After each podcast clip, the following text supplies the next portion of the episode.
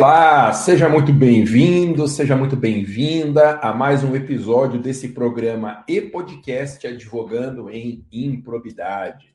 Meu nome é professor Alexandre Mas e nesse programa nós discutimos as mais importantes linhas de defesa em favor de clientes acusados da prática de improbidade administrativa. Antes disso, antes da gente começar a falar hoje de inquérito civil, eu tenho um recado muito importante.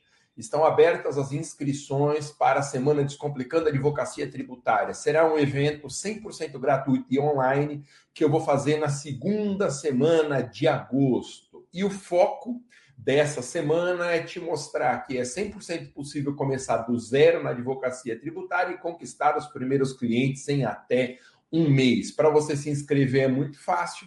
Se você acompanha pelo Facebook ou YouTube, aqui embaixo da descrição desse vídeo tem o link. Mas se você ouve pelo Spotify ou então me assiste pelo Instagram, é só você entrar no meu perfil do Instagram, arroba professor Maza, Maza se escreve M-A-Z-Z-A, que na descrição do meu perfil tem lá um link para você fazer a sua inscrição. Não perca. Lembrando que o foco deste programa aqui é nós, você e eu, estabelecermos parcerias em ações de improbidade. Aparecendo no seu escritório, eventualmente, se você já tem alguma demanda de improbidade administrativa, entre em contato comigo por direct no meu perfil do Instagram e a gente combina os termos da parceria.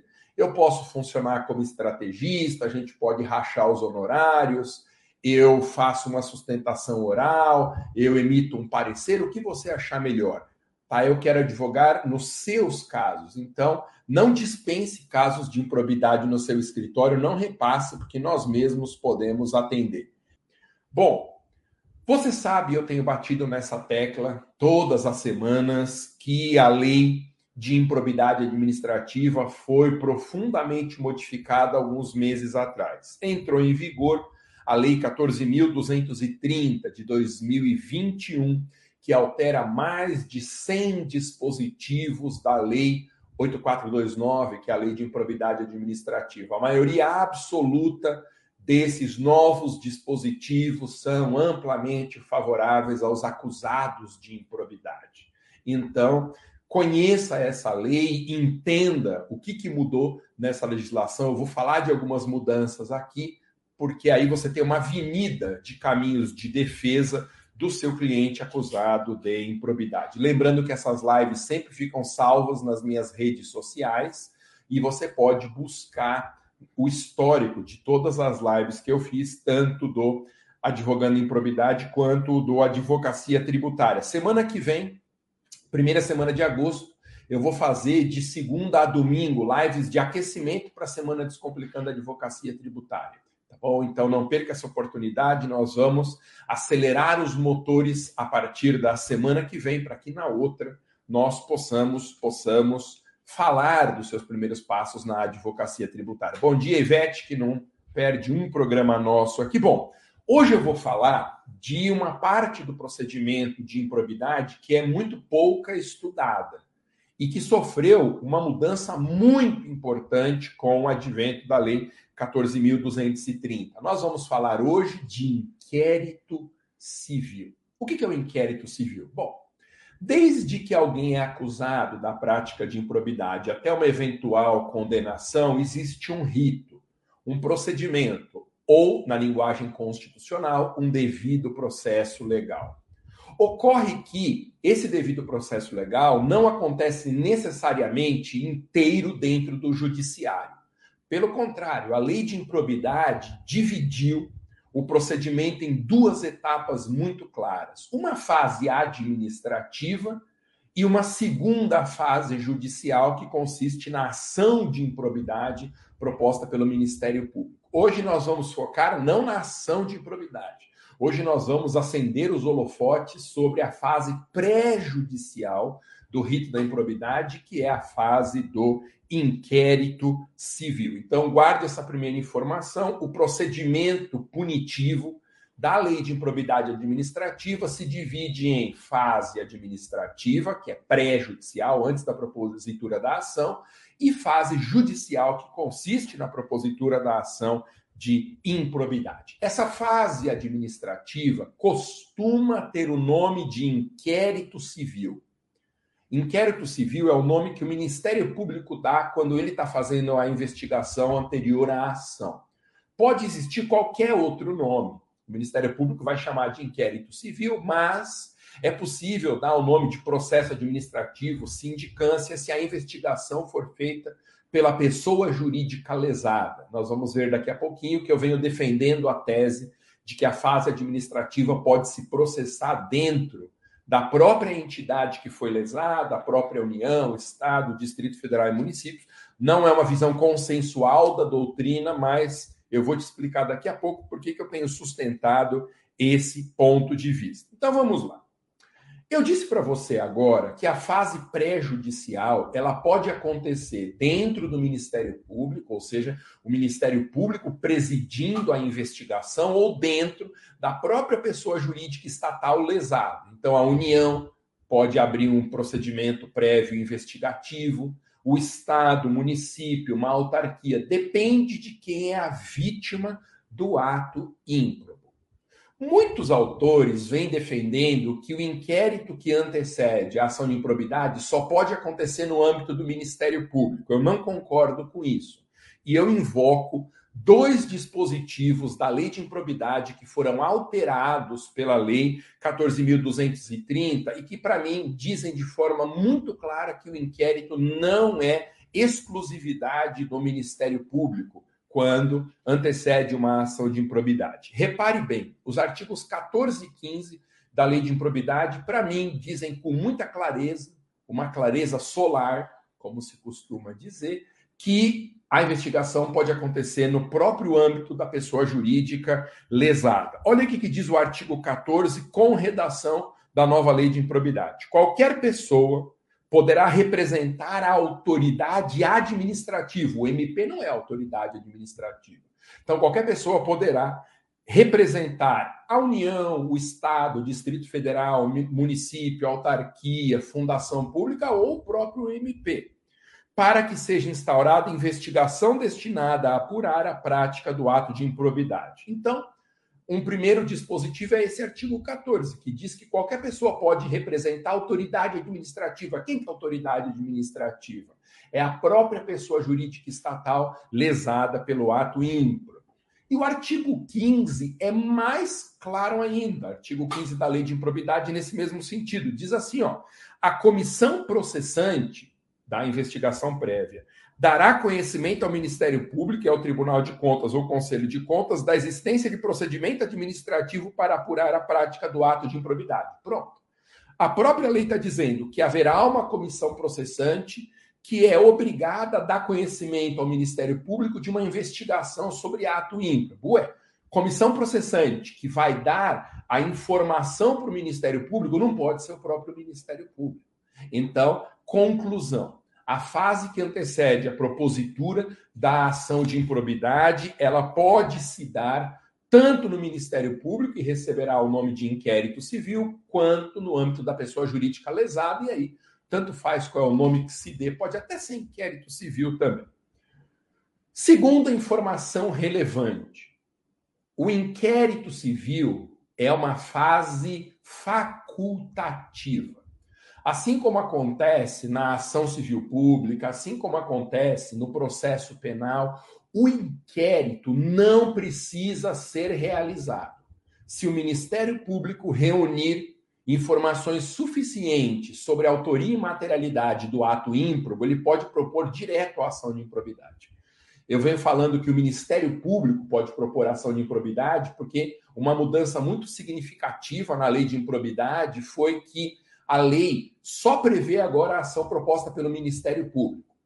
É certo que o tema é objeto de uma liminar em ADIM concedida pelo ministro Alexandre de Moraes. O ministro Alexandre de Moraes falou: esse dispositivo é inconstitucional. Portanto, a ação de improbidade, diz o ministro Alexandre, pode ser proposta pelo MP ou pela Fazenda Pública, né, que é a pessoa jurídica lesada.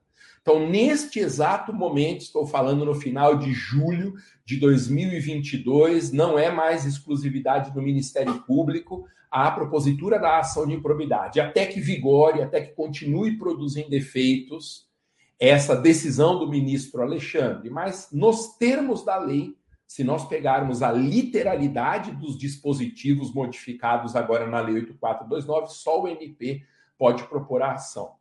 Então, a investigação que antecede a ação pode ser no âmbito do MP ou da pessoa jurídica lesada, mas a ação, pela lei, só pode ser proposta pelo Ministério Público.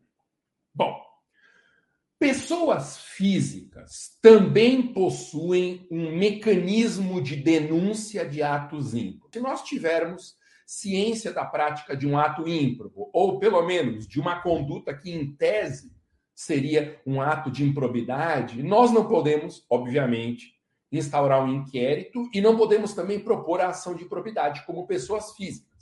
Esse é um ponto de distinção entre ação de improbidade e ação popular.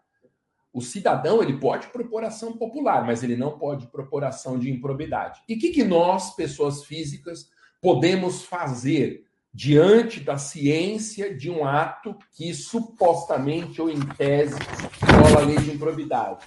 Nós podemos representar a autoridade para que ela instaure um procedimento de investigação.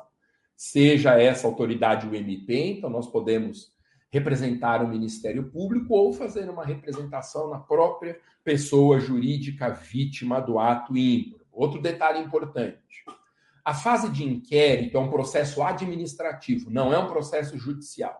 E ao contrário do processo judicial, o processo administrativo não se rege pelo princípio da inércia da jurisdição.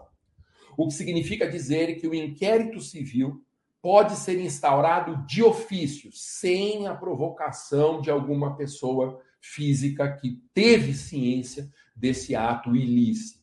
Então, essa informação é muito importante. O inquérito pode ser instaurado por provocação, por representação de uma parte, ou simplesmente de ofício. O processo administrativo tem sempre essa característica da possibilidade de instauração sem provocação da parte. Outro detalhe importante sobre o inquérito civil. Na lei originária 8429, na redação que vem desde 1992, não havia previsão de prazo para encerramento da fase de investigação. O inquérito civil não se sujeitava a prazo. O que gerava uma situação caótica, porque havia casos de inquérito civil em que o inquérito civil se estendia por anos e anos, criando uma situação desconfortável para quem é o acusado da prática do ato ímpio. Eu não posso ter um inquérito que dure três, quatro anos, porque isso arrasa a vida de alguém que, afinal de contas, está apenas sendo acusado de improbidade. Não significa que ele praticou o ato ímpio. Então, agora, por força da nova redação do artigo 23, parágrafo 2 da Lei 8429, a autoridade tem o prazo de 365 dias corridos, vamos falar um ano, tem o prazo de um ano para encerramento do inquérito. Esse prazo de um ano pode ser prorrogado uma vez por igual período, ou seja, no máximo um inquérito civil que antecede a ação de improbidade, ele pode ser encerrado no máximo em dois anos. O que acontece se der esse prazo de dois anos e o inquérito não foi ainda finalizado? O inquérito não pode mais ter andamento e no prazo de 30 dias a contar do encerramento desse prazo, a ação de improbidade tem que ser proposta. Se a ação de improbidade não for proposta em até 30 dias do encerramento do inquérito, ela não mais poderá ser ajuizada. Bom, chegamos aqui, meus queridos, ao ponto mais polêmico sobre o inquérito civil que antecede a improbidade. Antes da mudança promovida pela Lei 14.230, eu já defendia em livros no meu manual de direito administrativo, eu sempre defendi esse ponto de vista, que o inquérito civil precisa assegurar contraditória e ampla defesa. Ou seja, o inquérito civil, nesse passo, não tem nenhuma similaridade com o inquérito penal. Você lembra né, que no processo penal o inquérito tem uma natureza inquisitorial. no sentido de que ele não precisa assegurar contraditória e ampla defesa ao investigado. Na lei de improbidade, sempre foi o contrário. É preciso ouvir o investigado, princípio do contraditório, é preciso garantir que ele produza provas, princípio da ampla defesa, e que o rito legal seja observado, devido processo legal.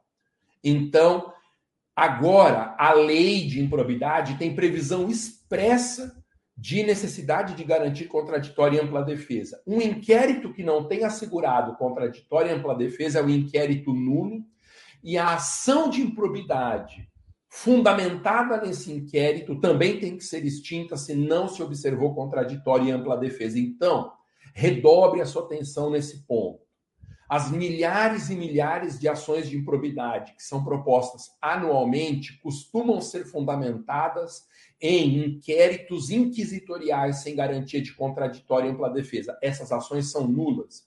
Essa é uma tese de contestação em ação de improbidade, a nulidade do inquérito, portanto, a obrigatoriedade da extinção da ação de improbidade administrativa.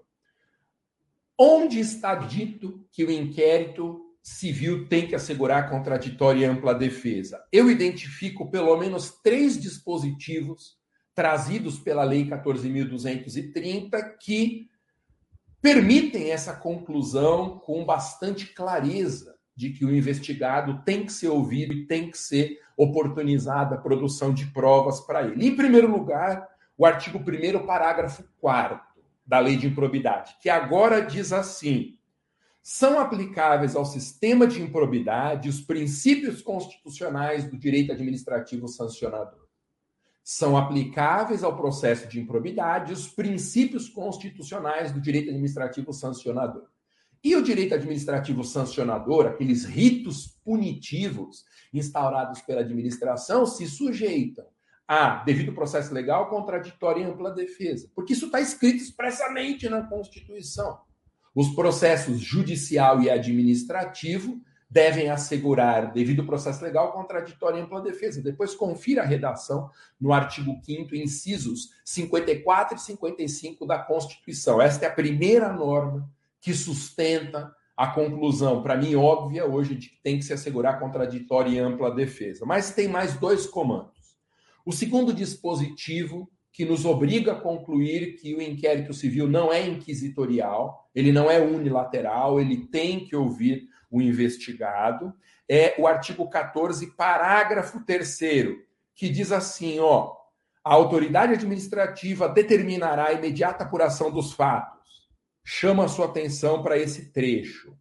Assegurada a observância da legislação que regula o processo administrativo disciplinar aplicável ao agente. Artigo 14, parágrafo 3 Todo processo administrativo disciplinar ele pressupõe devido processo contraditório em ampla defesa. Então, o legislador ele não está dando um conselho aqui. Olha, autoridade investigativa. Se eu fosse você, eu abriria contraditório em ampla defesa. Não. Isso é um comando prescritível, uma determinação expressa da lei. Autoridade, o legislador está dizendo, autoridade, se você não assegurar contraditório em ampla defesa no inquérito, ele será nulo por violação das regras constitucionais e das que regem o processo disciplinar aplicável ao agente. Mas tem ainda um terceiro dispositivo, é o artigo 22 da Lei de Improbidade, que diz o seguinte: abro aspas. Na apuração dos ilícitos previstos nesta lei, será garantida ao investigado a oportunidade. Tem até um erro aqui, né, gente, de redação. Será garantida a oportunidade de manifestação por escrito e juntada de documentos que comprovem suas alegações e auxiliem na elucidação dos fatos. Pronto, acabou. Mais enfático do que esse artigo 22 não pode existir outro. Ele diz expressamente que o inquérito tem que assegurar a produção de provas do investigado. Então, é isso. O inquérito civil, portanto, que antecede a propositura da ação de improbidade, ele tem que assegurar, devido processo contraditório e ampla defesa, se afastando neste ponto do inquérito penal, que tem uma natureza eminentemente investiga, é, inquisitorial, unilateral. Não precisa assegurar contraditório e ampla defesa. Então, repito, três dispositivos que você deve usar na defesa do seu cliente acusado de improbidade para fazer valer o devido processo legal contraditório e ampla defesa. Anote aí, ó, artigo 1 parágrafo 4 artigo 14, parágrafo 3 e artigo 22, todos da Lei 8429, todos com redação modificada pela Lei 14.230. Um outro ponto muito interessante, e eu termino essa nossa conversa de hoje abordando esse tema Será que existe alguma desvantagem para o cliente em se manifestar no inquérito civil antes da propositura da ação de improbidade? Isso tem que ser feito todas as vezes? Isso é uma faculdade para ele? Como que funciona essa exigência de contraditório e de ampla defesa e a eventual existência de uma desvantagem para o cliente? Olha só, em princípio, não há desvantagem nenhuma em exercer o contraditório na fase do inquérito desvantagem para o cliente. Só que esse cliente precisa ser orientado, instruído por você, advogado, por nós, advogados, para chamar atenção a um detalhe específico. Todas as manifestações no inquérito civil podem ser usadas contra o acusado na fase judicial da ação de improbidade. Então, às vezes, no ímpeto de se defender no inquérito contra uma acusação, muitas vezes injusta, o cliente sai atropelando de forma assodada, né, de forma precipitada, e faz declarações, junta documentos que depois serão invocados contra ele na peça inicial da ação de improbidade. Então, oriente o cliente nesse ponto. Cuidado com o que você vai dizer na fase do inquérito civil. Está na dúvida se isso pode ajudar ou não? Não diga. Se determinado tema pode ser prejudicial à defesa na ação de improbidade, não suscite esse tema dentro do inquérito civil, porque você estará produzindo prova contra si mesmo. Bom, lembrando que este programa, transmitido ao vivo todas as sextas-feiras, às 11 horas da manhã, esta semana eu estou transmitindo de quarta-feira, 11 da manhã, porque eu não vou estar aqui em São Paulo na sexta-feira. Mas ele é transmitido ao vivo, todas as sextas-feiras, às 11 horas da manhã. Se você tiver um caso de improbidade no seu escritório, se aparecer um caso, lembre de me mandar uma mensagem direta para a gente discutir os termos de uma eventual parceria. E recado muito importante: não se esqueça, estão abertas as inscrições para a semana é, Descomplicando a Advocacia Tributária, que vai se realizar 100% online, gratuitamente, na segunda semana de agosto. Só que as aulas da semana Descomplicando a Advocacia Tributária não ficarão liberadas nas minhas redes. Não vai ter uma aula, por exemplo, em que eu abro o meu Instagram e faço uma transmissão como essa. Não. Essas aulas serão disponibilizadas apenas para quem se inscrever no evento.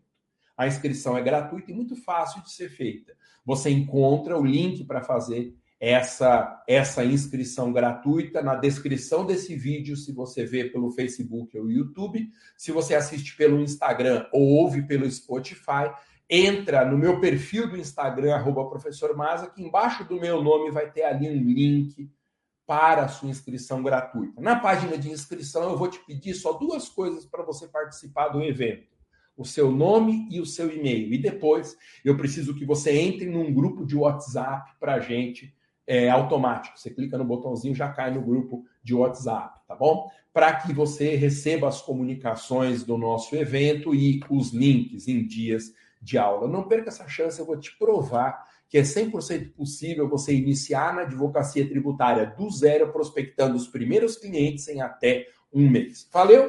Obrigado pela presença de todos. Semana que vem nós faremos lives diárias às 19 horas e 7 minutos, de segunda a domingo, de aquecimento para a semana Descomplicando a Advocacia Tributária, que se realizará na segunda semana de agosto. Valeu, gente. Até mais. Abraços.